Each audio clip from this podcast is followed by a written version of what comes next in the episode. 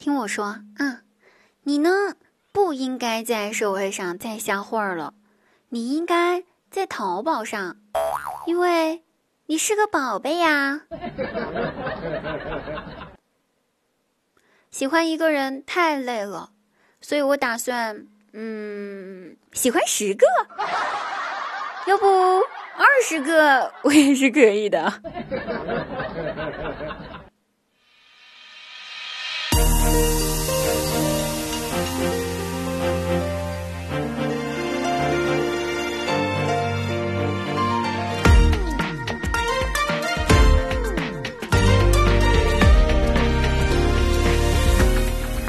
好，我依然是你们好朋友滴答姑娘，开心听滴答，不开心更要听滴答了。滴答姑娘每天晚上八点都会在喜马拉雅直播间开启直播，期待到来支持我们，不见不散，晚上见哦。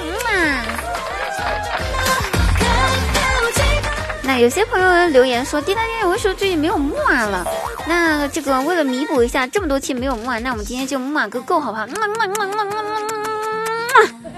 够了吗？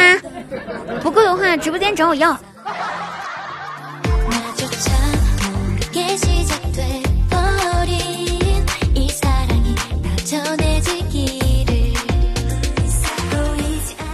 结果大外甥呢讲了那个司马光砸缸救小伙伴的故事啊，讲了之后呢，我就问他说：“我说宝贝儿呀，你有什么感想啊？听了这个故事？”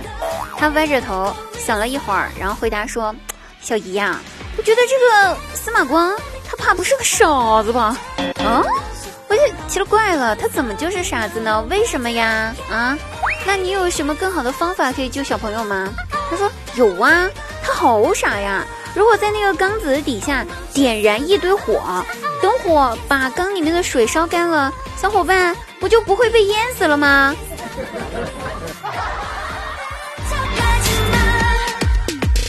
宝贝，那小朋友不是被淹死的，是煮熟的，是不是还要再加点什么生姜呀、大葱呀、盐呐、味精呐，给炖了吃呀？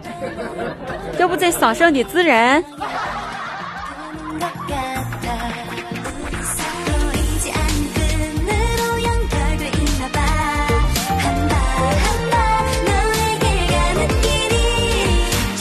那单外省他们呢？摸底考试，他偷看同学的试卷，被老师给抓住了。然后老师就恶狠狠地吼道：“同学，这已经是你第五次偷看别人的试卷了啊！”我大外甥一听，立马回答：“老师，不是我的错，是我同桌他写字写的太潦草了，我看了几次都没看清楚他写的啥。”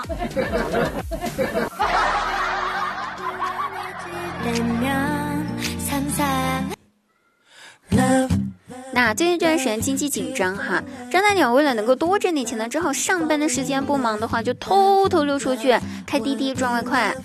然后今天他接了个客人，居然是自己的老板。然后老板呢到公司之后就把张大鸟给开除了。后来呢，张大鸟又找了个新工作，因为自己的车限号了，没法开嘛哈。但是上班第一天为了不迟到，他打了个滴滴。然后滴滴车的师傅居然是他自己新公司的老板，那么问题来了，这个公司 他还要继续待下去吗？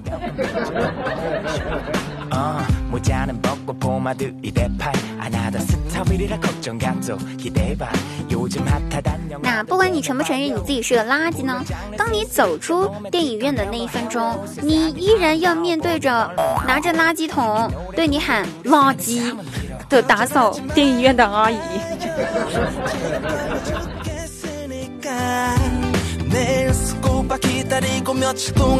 好了，新版的龟兔赛跑的故事来了，是这样子的：有一天，兔子对乌龟说：“乌龟呀，咱们俩来比比，看谁先到家，好不好？先到家就赢了啊！”然后乌龟说：“好嘞。”接着下一秒，乌龟把自己的身子缩进了自己的壳里面。